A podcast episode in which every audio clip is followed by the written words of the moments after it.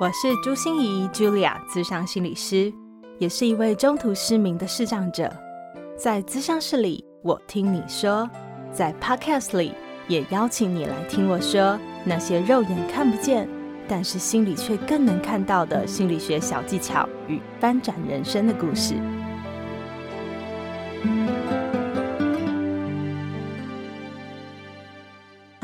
欢迎来到朱心怡说心里话。我是视障心理师朱心怡 Julia。这个心安平安的单元是我跟我的伙伴们共同讨论，我们在这样的年代里面、不稳定的时局里面，可以为大家做些什么呢？我们觉得我们能做的最多的事情，就是来有一个安稳心灵的力量。所以，我们除了礼拜二都有固定的单元上架之外，我们在每个礼拜六也会固定。有一个心安平安的特辑，希望能够陪伴大家，支持大家，能够度过这样的疫情的黑暗年代，能够去稳住自己的心灵。那也非常欢迎各位朋友，如果你自己本身有心理困扰，或者是你身边的家人和朋友有一些心理困扰，也非常欢迎用我们的粉砖朱心怡市长心理师留言给我，或者是你也可以用我们的 Podcast 留言给我，我都会尽力在我们的心安平安单元里面回复大家哦。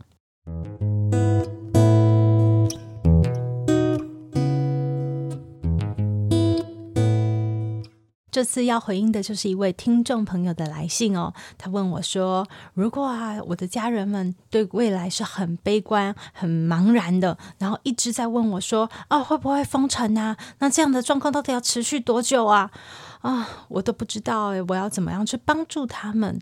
我要怎么样的回应才会让他们更有安全感呢？”我觉得可以非常明显的感觉到这位朋友的用心哦，真的很想为家人们尽一份心力。但是我想，这真的是一个很不容易的问题，尤其你们提出来，一定又是更不容易的问题。为什么呢？因为 会提出来问我，一定就不是一个简单的回应，不是我们回答他说不会的，不会的，一切都会好的，或者是也不是我们呃，只是单纯的转发一个讯息，告诉他说，哎，没关系啊，你勤洗手、戴口罩，然后你的状况就会变好了。好像都不是这么简单就可以解决的，对不对？嗯，所以这真的是一个难题，我们更需要好好思考。那我也有一些新的想法和做法，希望也能提供给大家一些新的思考，然后也可以让你的家庭关系变得更好哦。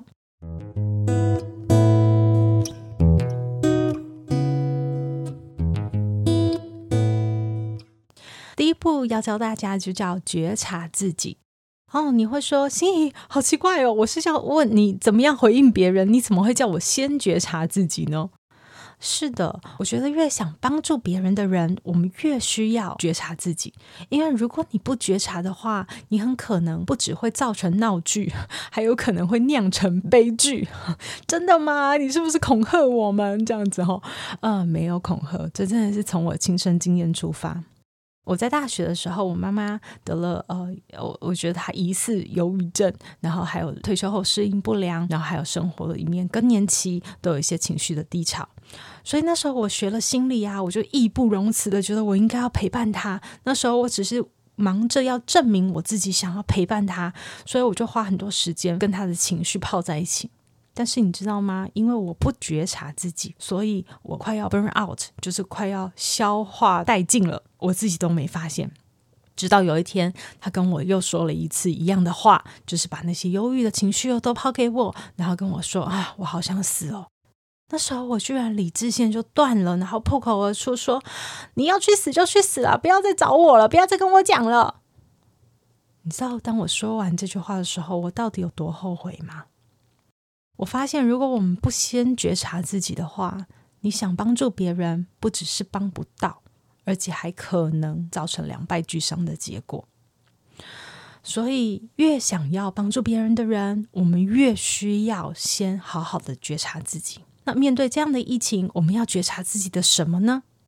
我们可以想想看哦，当别人的这些力气啊向你靠近。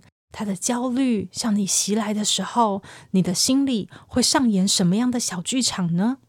很可能有一种剧场是：哦，反正你都不相信我，都只相信谣言。好，所以我怎么样说，反正你都不相信。我有一种受伤的感觉，很委屈。或者你也可能想，哦，我都跟你讲过一百次了，你都不听，我觉得好挫折哦。或者你会想，啊，又来了，你重复碎碎念都是念一样的事情，我觉得好烦哦。或者是你会想说，哦，你知道我也很焦虑吗？我也很紧张吗？你的焦虑会让我更焦虑，我现在感觉好慌张哦。也或者是你会觉得，啊，反正我做什么都没用，我怎么说我都帮不上你，所以我觉得自己有一种无力感。这些心理小剧场很可能那个时候都会上演。更何况你在生活里面，除了他以外，你还有好多好多的情绪，其实都可能累积在心中。所以你知道，当你不觉察的时候，就带着这些情绪去回应他的时候，很可能你的生气、你的懊恼、你的指责、你的紧张，或者是你的不耐烦，都会跑出去。所以我常常说，关心别人之前，我们真的要先关注自己。那你会问我下一个问题啊？就是哦，那情绪觉察了以后，我就觉察我自己有这些情绪、这些心理小剧场，然后呢，告诉大家，情绪其实就真的只是情绪，它不需要你做太多的分析。我们当下只需要去接纳它，接纳你自己会有这样的感觉，然后因为觉察，所以你开始有选择的权利。你可以怎么样的选择呢？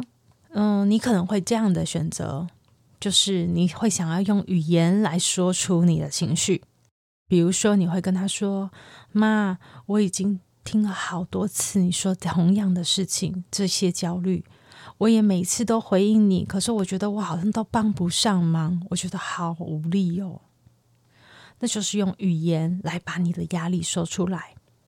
你也可以选择，就像情绪的红黄绿灯。当你觉得自己好像已经快要卡住了、快要不行了的时候，你就选择先冷处理，先闭嘴，先当个应声虫。你先不回应他，而只是聆听，就聆听。嗯哼，嗯哼，嗯哼，这样就可以了。或者是你也可以选择，哦，他真的现在很焦虑，我很需要陪伴他，所以我先放下我自己的情绪，把他先搁置在角落，然后我现在先专心的去陪伴他，这也是一种选择。还有一种选择是，当你觉得自己已经亮红灯，好像快不行了的时候，你也可以千方百计的找各式各样的理由，然后跟他保持距离，以测安全。尿遁啊，或者是要到房间接个电话都好，你可以找到各种各式各样的方法，先去离开现场。所以，人和人的关系其实真的没有标准答案，没有说你们要怎么样的互动是最好的。但是因为你有觉察，所以你是你自己的主人。怎么想、怎么感受、怎么做，你可以自己感觉到，你可以自己掌握的，而不是被控制、被冲动控制，或者是身不由己就脱口而出这样子的状态。所以我要跟大家分享的第一个步骤，其实是先觉察自己，因为觉察，你才有选择的权利。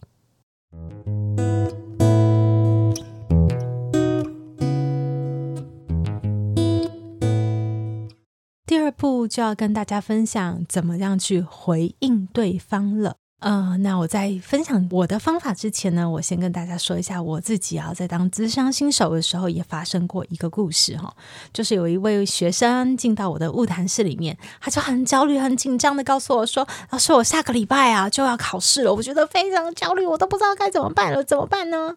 好，那时候啊，我就忙着要帮他解决他的问题，然后所以我就开始跟他说：“我跟你讲哦。”我以前哦遇到考试的时候，我都是怎么做的？然后呢，你可以怎么准备？先你可以怎么做？你可以分章节，然后可以怎么样开始阅读？你可以规划自己的作息，然后你可以给自己做表格。反正我什么方法都提供给他了，但是他常常就发生出一个讯号，在心理智商里面，这个真的叫讯号哦，就叫 yes but。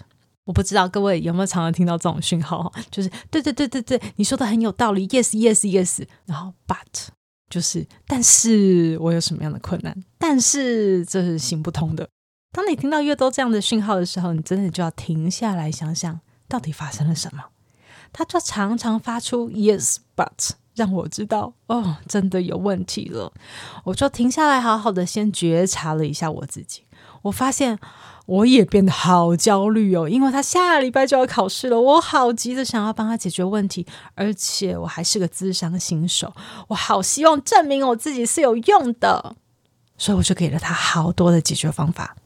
但是大家都知道没有用的。结果呢，我就开始问他问题了。我问他说：“诶，这是你第一次感觉这么焦虑吗？你以前曾经也有过考试焦虑吗？那你以前都是做些什么样的事呢？那做那些事的时候，有没有一些小小的用处？有一些小方法，有一点小帮忙呢？那些是什么呀？那对于你现在的焦虑，那些方法有没有可能有一点小作用呢？”然后我再问他：如果现在我们多做些什么，可能那个焦虑就可以慢慢下降呢？大家可以知道，当我开始问他这些问题，当他开始从他自己身上找答案的时候，诶，智商结束了以后，他就非常满意的离开了乌谈室，因为他找到了自己的答案。所以我想跟大家说啊，“解铃还须系铃人”这句话，我们应该都已经听腻了哈。可是啊，我们常常就很喜欢帮人家解铃，这个结又不是我们打上的，可是我们都以为自己好像比他懂，比他厉害哈。然后，所以 我们都很习惯的想要帮人家解决问题，好像这样子才证明自己是有帮助的。但是，其实真的握有关键能够解开自己的结的钥匙。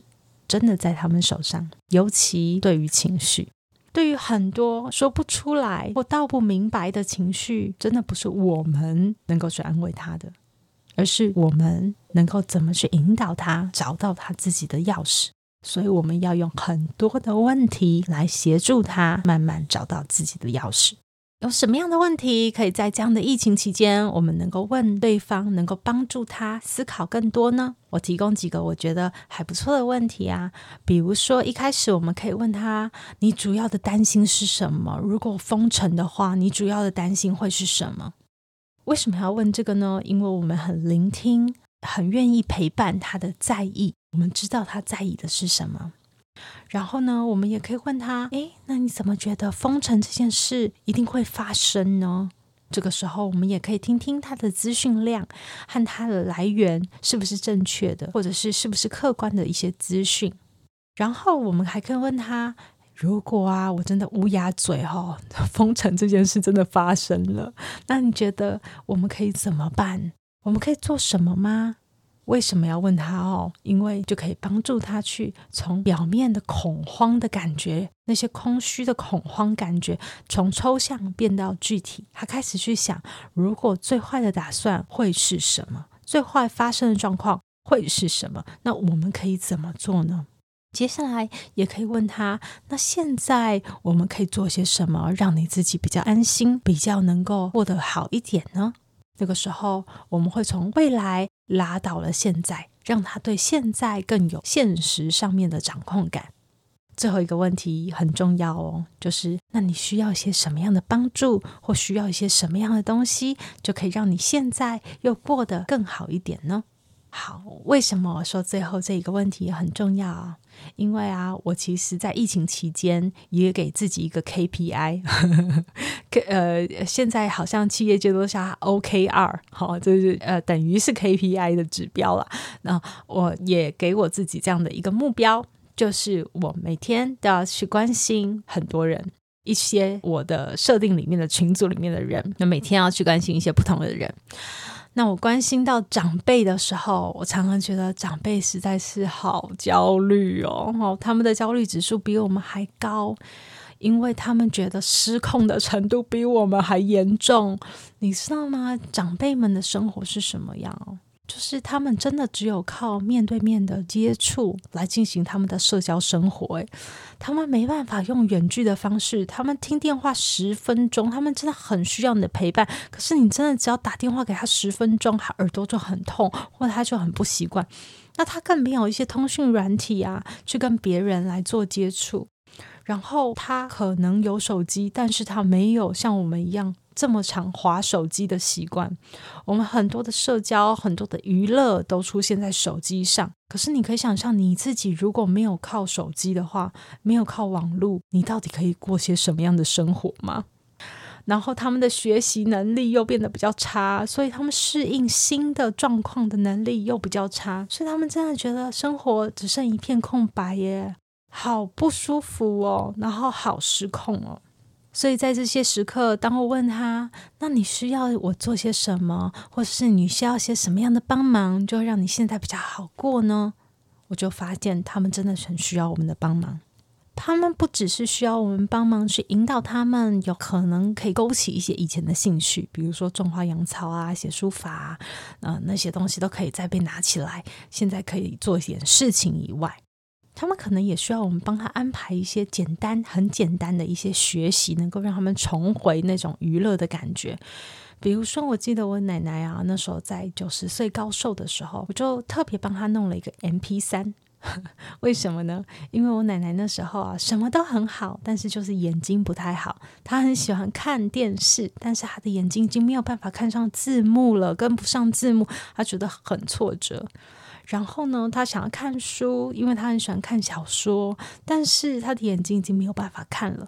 所以那时候我去帮他准备了一个非常简单可以操作的 M P 三，好，然后去帮他租借了很多他有兴趣的这些小说的有声书放在 M P 三。所以我奶奶那时候觉得，然后她最大的娱乐就是能够躺在床上听 M P 三。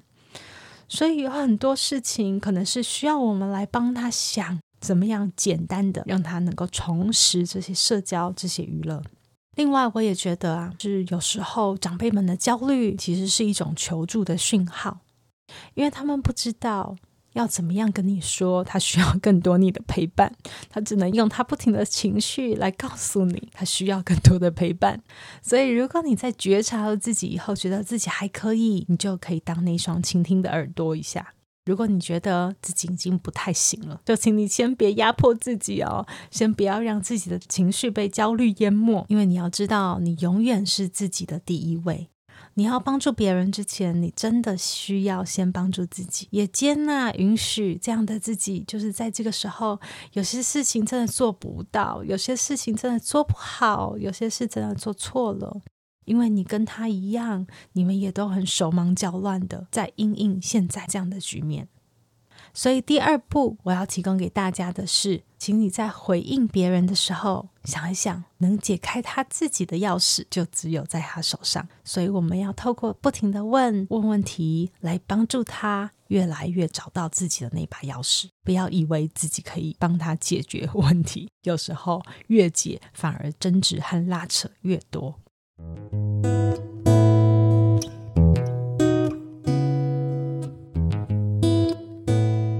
最后，我想跟大家推荐一个刘轩老师的 podcast，叫做《How to 人生学》。我真的觉得这个 podcast 里面有非常多的心理资源都可以提供给大家。尤其在面对疫情的时候，我非常喜欢刘轩老师有一次谈到怎么去面对别人的焦虑的时候，他用的是听诊器这样的一个概念。想象我们是医生，我们有了一个听诊器，我们在用听诊器去听别人的焦虑。我们还是我们的主人，我们只是去听而已，但是我们不为所动，不会被他的焦虑淹没。所以推荐大家也都可以去听这样的 podcast。欢迎大家有任何的心得感想，或者是你的心理困扰，都非常欢迎透过我的粉丝专业朱心怡市长心理师或者 Podcast 留言给我，我一定会尽力在我们的心安平安的节目之中回复大家。那我们就下集再见喽！祝福大家心安平安，再会。心念转关，生命无限宽。本节目由 Growth in Tech。的伙伴 Tiffany 共同制作。如果喜欢我的节目，邀请您帮我按下订阅，并留下五星评价与评论。如果想要了解更多我所分享的内容，节目的说明栏中都有我其他频道的资讯哦。